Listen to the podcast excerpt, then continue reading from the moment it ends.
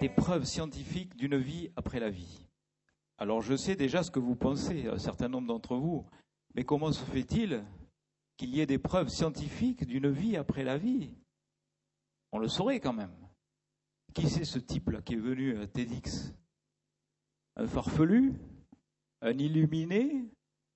Ou alors il est complètement cinglé Je ne crois pas. Mon épouse est là, elle pourra répondre à vos questions. Je suis quelqu'un de tout à fait normal.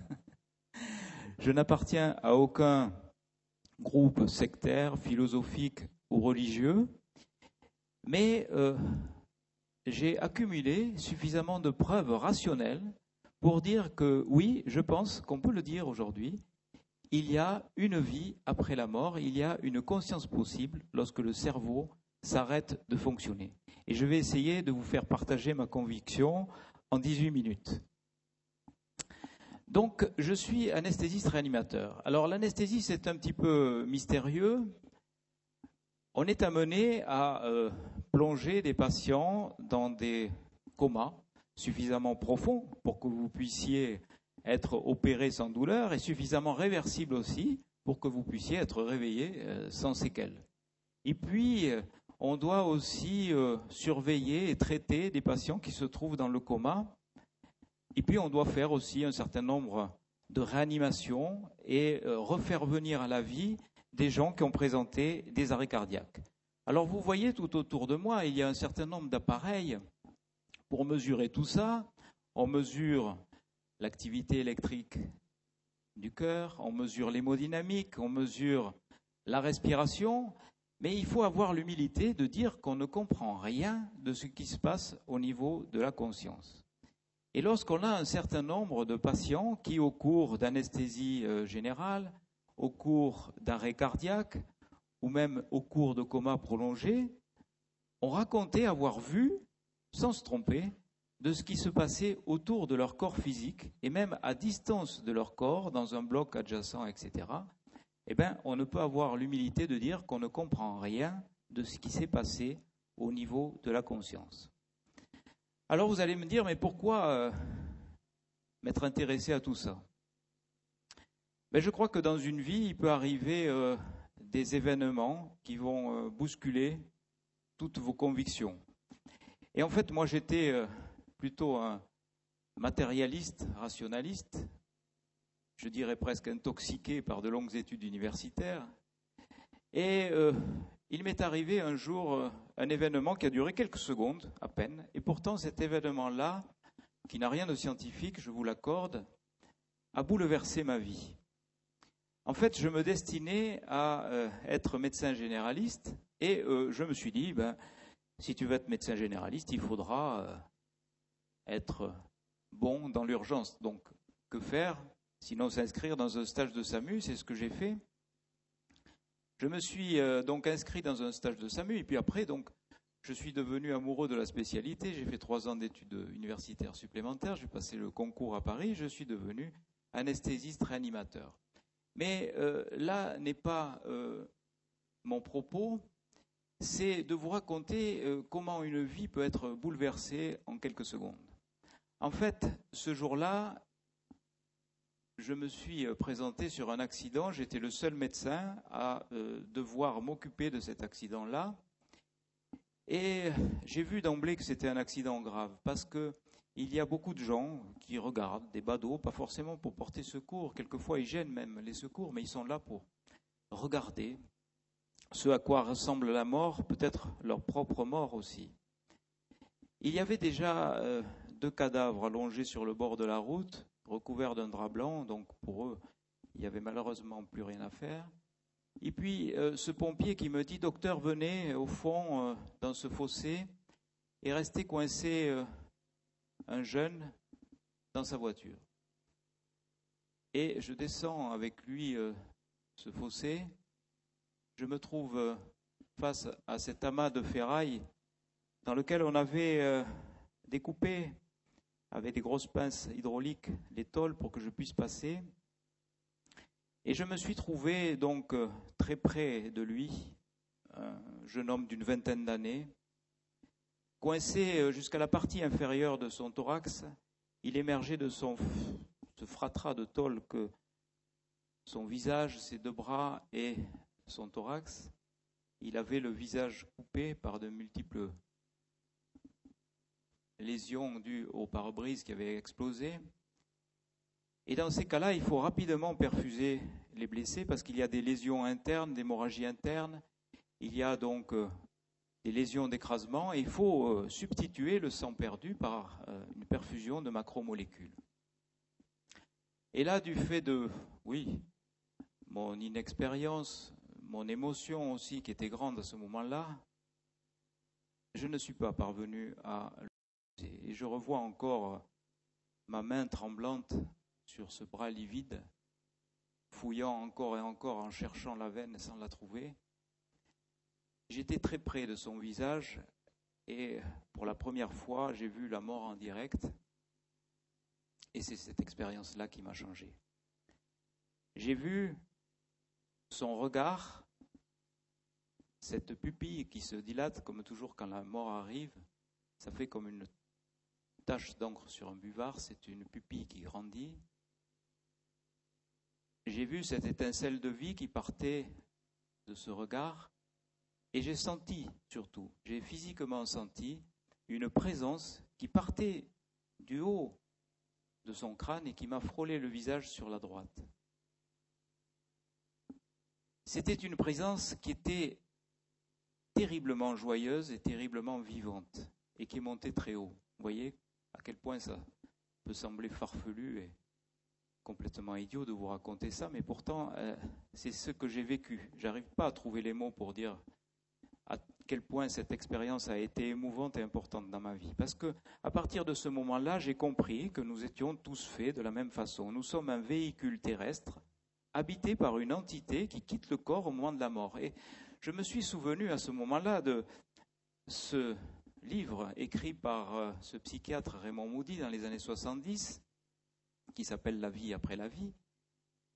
Ce médecin qui avait euh, collecté euh, tout un tas d'expériences de mort imminente, NERDEF expérience, expérience EMI, ou aux frontières de la mort.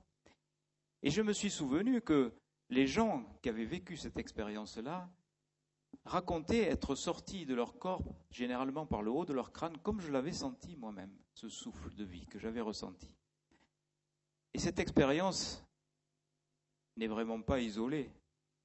4% de la population aurait fait l'expérience. C'est énorme. Ça veut dire 2 millions et demi de Français, ça veut dire 12 millions d'Américains. On ne peut plus nier ce phénomène. Alors, que se passe-t-il? Eh bien, les gens racontent à peu près tous la même chose. Cette expérience-là, on la vivra tous à un moment donné.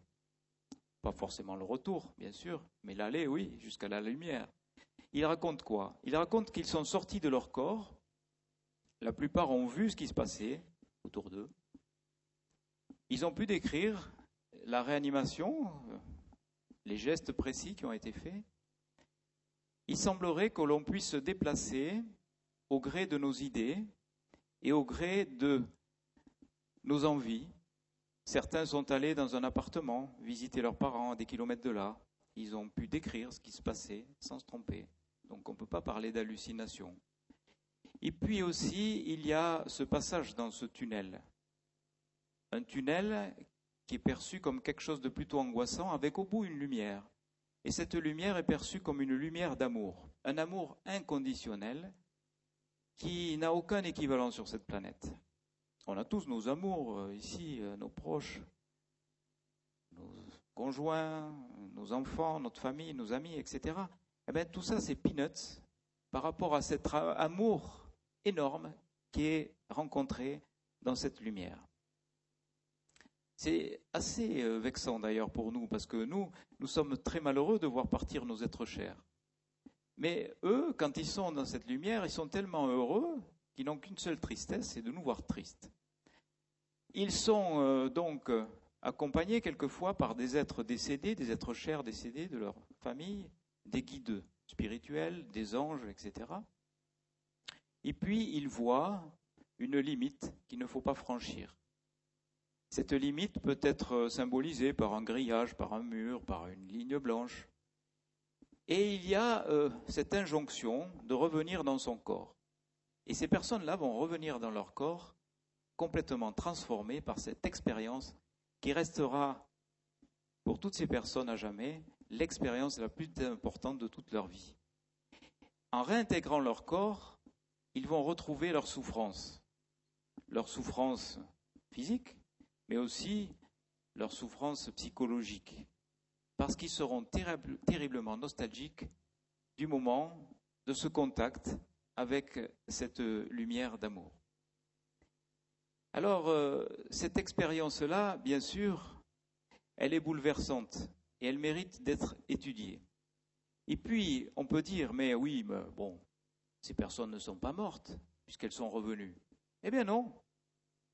Précisément, aujourd'hui, avec les données de la science, on peut dire que ces personnes sont bien revenues de la mort. Mais pour cela, il faut d'abord connaître la définition de la mort. Au XVIe siècle, on disait que la mort, c'était le coma à réactif. Quelqu'un, on le stimulait douloureusement, et puis si cette personne ne bougeait pas, eh bien, on considérait qu'elle était décédée. Ensuite, plus tard, ça a été l'apnée. On mettait un petit miroir devant la bouche et le nez de la personne, et s'il n'y avait pas de buée, ben, on considérait que la personne était décédée. Puis ensuite, ça a été l'arrêt cardiaque. Il y a encore quelques décennies, le cœur s'arrêtait, on ne faisait même pas de massage cardiaque, il n'y avait pas de défibrillateur semi-automatique. Le cœur s'est arrêté, la personne est morte. Aujourd'hui, avec les progrès de la réanimation, les progrès de la médecine, il y aura de plus en plus de gens qui reviendront de ces arrêts cardiaques, qui seront réanimés avec des défibrillateurs automatiques. Vous serez peut-être vous-même amené à faire des réanimations avec ces fameux défibrillateurs. Donc aujourd'hui, ce n'est plus l'arrêt cardiaque, la définition de la mort. C'est quoi? C'est la mort cérébrale, c'est la mort clinique. Lorsqu'il n'existe plus d'activité électrique décelable, on dit qu'on est en état de mort clinique. Il existe des morts cliniques provisoires et des morts cliniques définitives.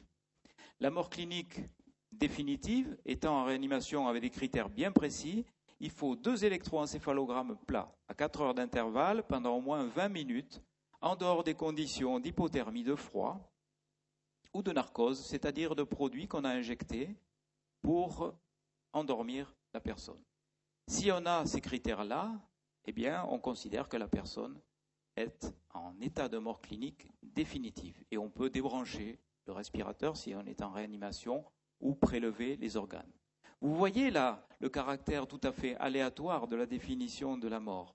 Elle répond finalement qu'à nos possibilités de réanimation, à nos limites. Rien ne dit que d'ici quelques décennies, ces limites vont bouger. Bien sûr qu'elles vont bouger. Au fur et à mesure des progrès de la médecine, la définition de la mort ne sera plus la même. La mort clinique ainsi définie, on peut dire que dans les 15 secondes qui suivent l'arrêt cardiaque, le cerveau s'arrête de fonctionner. Et ça, c'est assez nouveau et ça peut être mesuré par des électroencéphalogrammes. On a pu montrer qu'il fallait cette période très courte avant d'avoir une mort clinique. Autant dire qu'aujourd'hui, que toutes les personnes qui sont revenues d'un arrêt cardiaque sont bien revenues d'une mort clinique, puisqu'il existe une période incompressible d'au moins deux minutes dans les conditions optimales de surveillance, c'est-à-dire en réanimation avec des électrocardioscopes, pour que les premiers soins arrivent et pour que le cœur refonctionne de nouveau avec des chocs électriques ou avec des injections d'adrénaline. Donc, autant dire que toutes les personnes qui sont revenues d'un arrêt cardiaque sont bien revenues de la mort. Et vous entendrez encore des gens qui vous diront, mais personne ne sait comment ça se passe, personne n'est jamais mort pour, est revenu pour nous le dire. Bien si, il se trouve que ces personnes-là sont revenues de la mort pour nous dire comment ça se passait de l'autre côté, dans 18% des cas. Et elles sont revenues pourquoi? Parce qu'on est allé les chercher, parce que les réanimateurs sont allés les chercher, sinon elles ne seraient jamais revenues. Alors, 18% des cas, d'après l'étude de Pin van Omen aux Pays-Bas, 20% sur mon étude de personnes ont pu décrire, lorsqu'elles avaient présenté un arrêt cardiaque, cette fameuse séquence événementielle, cette fameuse expérience de mort imminente ou de mort euh, provisoire Moi, je dirais plutôt expérience de mort provisoire. Parce que ces personnes n'étaient pas presque mortes, elles étaient mortes. Elles sont passées dans un état de mort clinique à un état de vivant. Et elles ont pu raconter ce qui se passait de l'autre côté. C'est vrai que c'est bouleversant, ces récits. Surtout lorsque les gens sont capables de vous décrire ce qui se passe autour de leur corps, ou même à distance de leur corps. Et euh, ce n'est pas parce qu'on n'explique pas ces phénomènes, totalement inexplicables, qu'il faut absolument les nier. Il faut les accepter, tout simplement, en essayant de changer nos paradigmes sur la mort. Mais ça va être difficile, vous savez, parce que nous sommes dans une société intoxiquée par euh, les dogmes scientistes matérialistes, qui pensent que le cerveau est un organe qui sécrète de la conscience, et que lorsque ce cerveau s'arrête de fonctionner, la conscience n'existe plus. Et non, avec ces expériences-là, on peut dire que le cerveau n'est pas un organe sécréteur de conscience, puisque lorsque le cerveau s'arrête de fonctionner, la conscience est encore plus performante que lorsque celui-ci fonctionne. Les gens sont capables de traverser la matière, de voir ce qui se passe dans une autre pièce, et même à des kilomètres de là. C'est complètement scandaleux, mais c'est pourtant la vérité. Pamela Reynolds est sans nul doute le cas le plus époustouflant, puisque c'est le cas qui a été le plus documenté, le plus incontestable. Pamela Reynolds est une jeune femme qui doit se faire opérer d'un anévrisme du tronc cérébral. Elle souffre de cette malformation vasculaire et pour l'opérer, on est obligé d'arrêter sa circulation cérébrale pendant 1h30. Pendant 1h30, plus une goutte de sang dans le cerveau de Pamela Reynolds. Normalement, au, bout de 3 minutes, on a des séquelles irréversibles au niveau neurologique. Donc, pour pallier à ça, on refroidit son cerveau à 15 degrés 5. À cette température, il n'y a aucune possibilité d'avoir le moindre échange biochimique entre deux neurones. Ça peut être mesuré scientifiquement. On mesure son potentiel évoqué auditif, son électroencéphalogramme. Tout est plat. Et pourtant, Pamela Reynolds, à son réveil, décrit son expérience. Elle dit qu'elle a quitté son corps, qu'elle est passée dans le tunnel, que dans le tunnel, il y avait une lumière au bout et qu'elle a rencontré sa grand-mère et son oncle décédé, qui lui ont fortement conseillé de revenir dans son corps. Et elle dit, je suis revenue dans mon corps comme si on m'avait poussé par derrière et que j'avais plongé la tête la première dans une piscine d'eau froide. Ça, ce n'est rien. Mais le plus interpellant pour un scientifique rationaliste que je suis, je ne suis pas un matérialiste, mais je suis un rationaliste, c'est ce qu'elle a rapporté. Elle a pu décrire les instruments qui ont été utilisés pour l'opérer, sans se tromper. Elle a pu décrire aussi la conversation qui a eu lieu entre le cardiologue qui avait voulu assister à l'intervention et le chirurgien.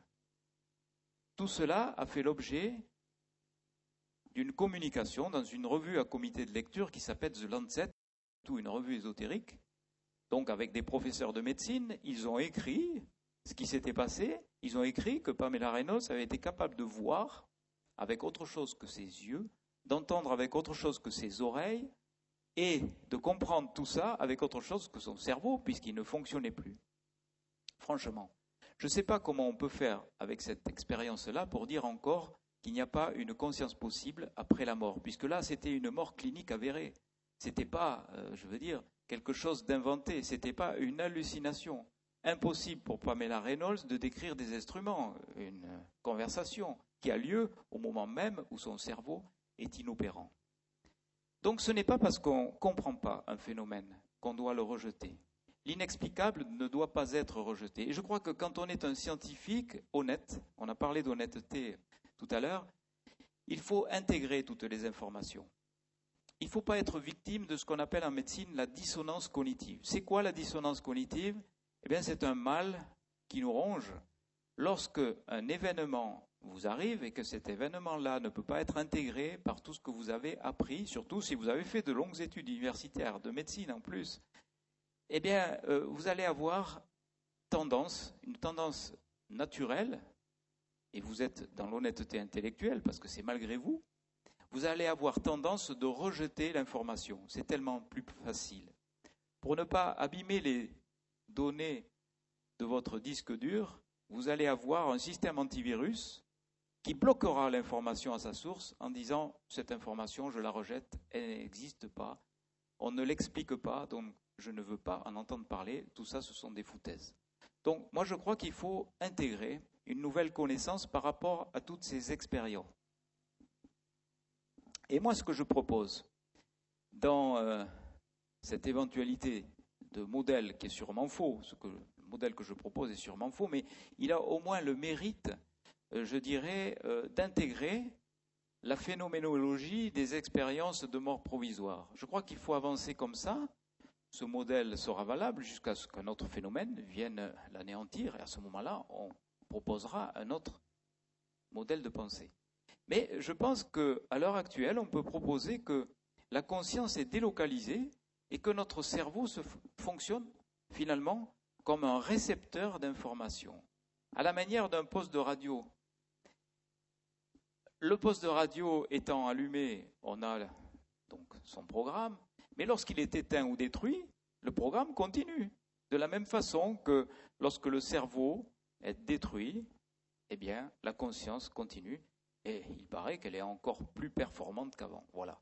Donc, c'est un modèle que je propose, il vaut ce qu'il vaut, mais euh, je pense qu'il faut avancer comme ça en essayant euh, d'expliquer les choses avec des modélisations que l'on peut proposer. Et euh, il ne faut pas rejeter les informations. Il ne faut pas rejeter non plus les approches et les façons de présenter les choses. Parce que je crois que la seule façon d'avancer sur le chemin de la connaissance, c'est d'avancer ensemble sur le chemin du partage, de l'acceptation, de la tolérance, et peut-être et surtout sur le chemin de l'amour, parce que c'est le même chemin, le chemin de la connaissance et le chemin de l'amour. Je vous remercie.